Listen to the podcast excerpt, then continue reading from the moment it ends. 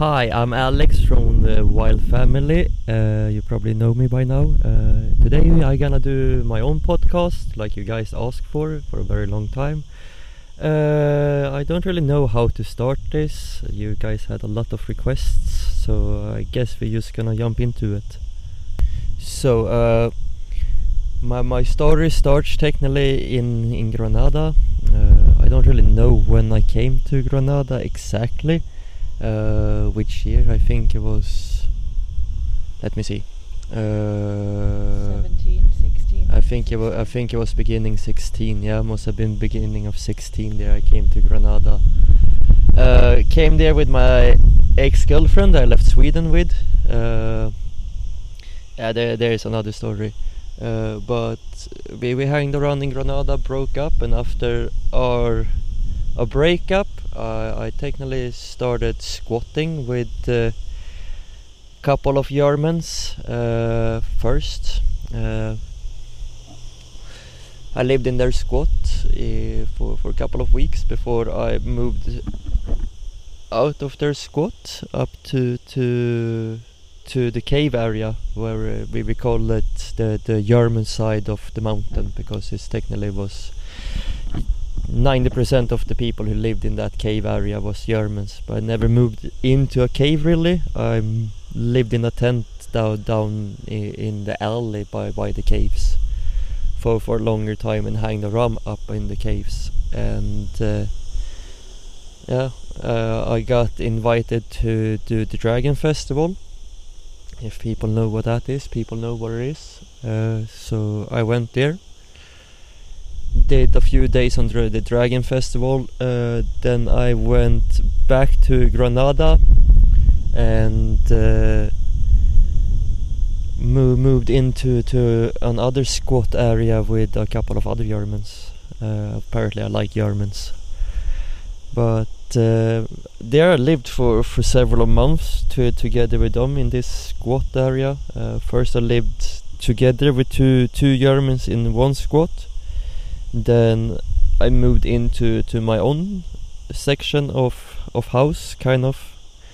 Then one of the guys I first lived with moved into me again into this other squat uh, there we lived I think maybe three months together in that squat then uh, after that I moved out because of complications between each other.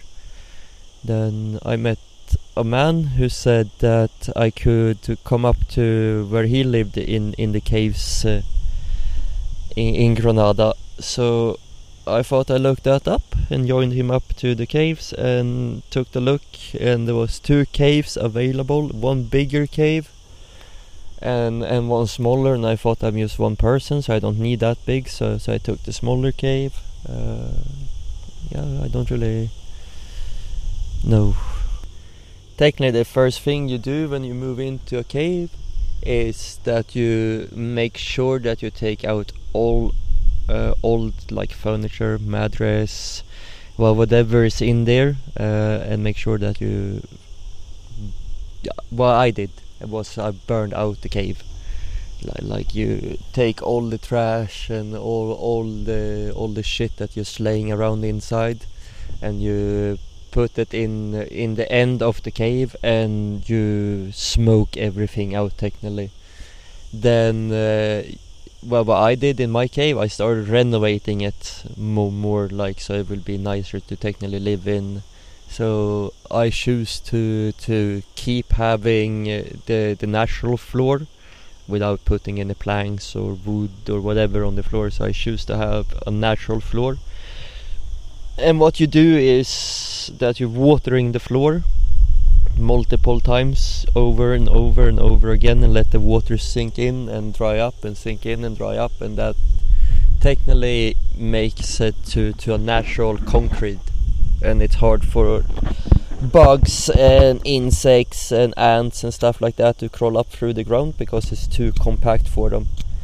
Uh, then technically what you do you kind of do it like so so it's home friendly for you you take like furniture like bolsters that you find on the street and mattresses and being creative with tables and you you buying candles and stuff like that. I build my own fireplace out of uh, out of a bigger kind of can that I find like uh, tin or metal can that I find or like was more uh, how to say it like a barrel that I find I built my own fireplace from and connected it through through some metal tubes that I find and shit like that and use clay to compact. It's a lot of clay working and when you live in a in a cave. So technically all you need to do is being creative with what you have around you so I built uh, my own door system and stuff like that and decorated it as I wanted inside with uh,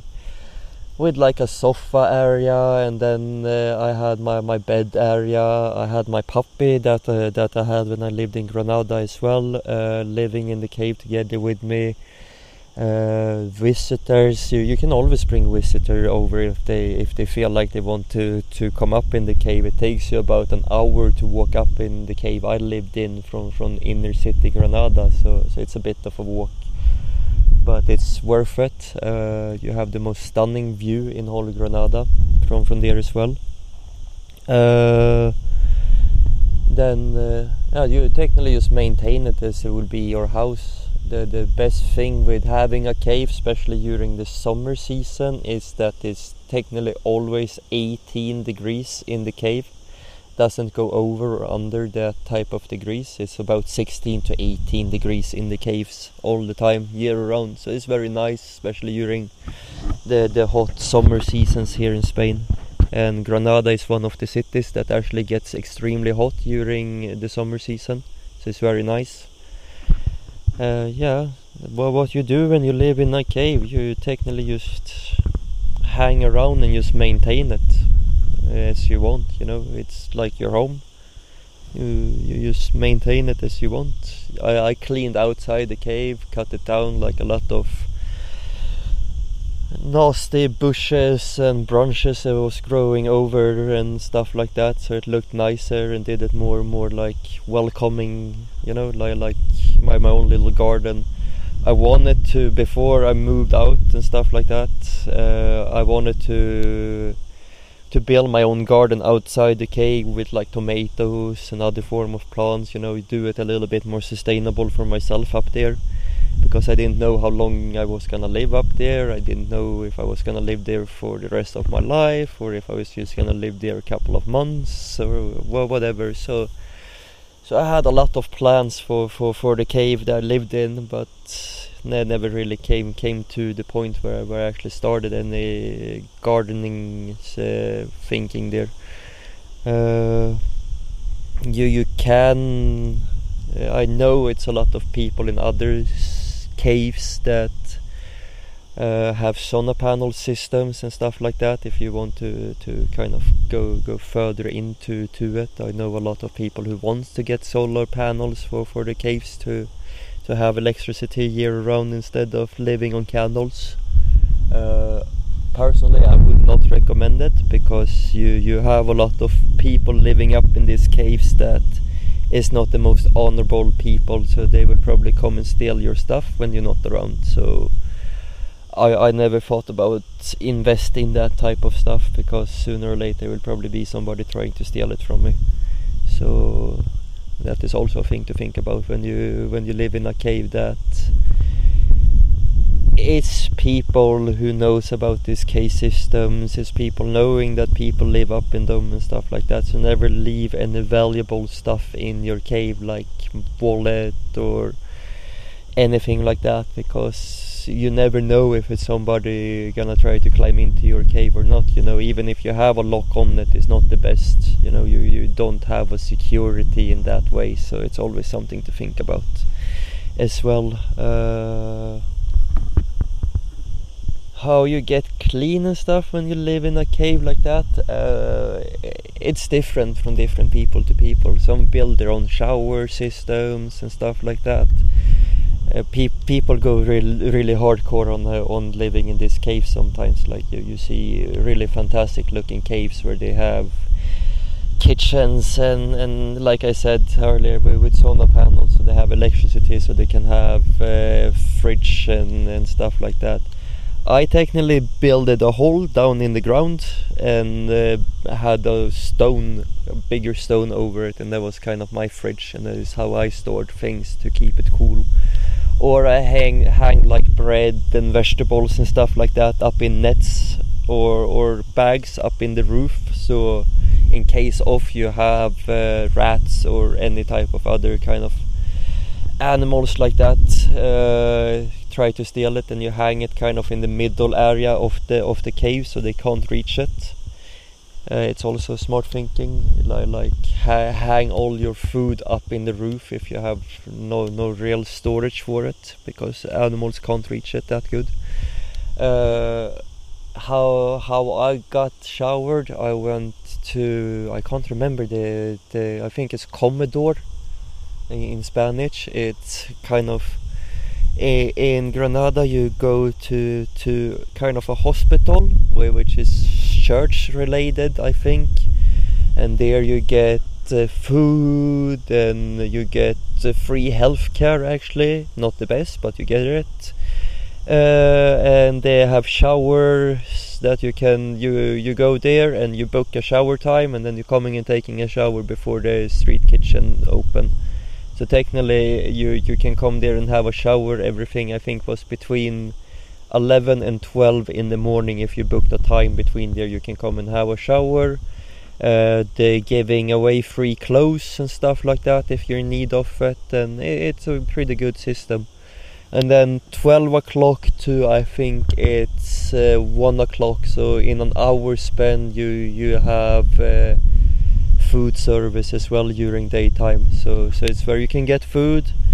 In the evenings I did a lot of dive, dumpster diving and recycle and stuff like that when I went a lot and did uh, yeah technically dumpster diving uh, to to get food and other type of supplies that I wanted. And uh, as I said on my homemade uh, uh, like fi fireplace uh, I could cook food as well on it so so I had pots and pans and stuff like that.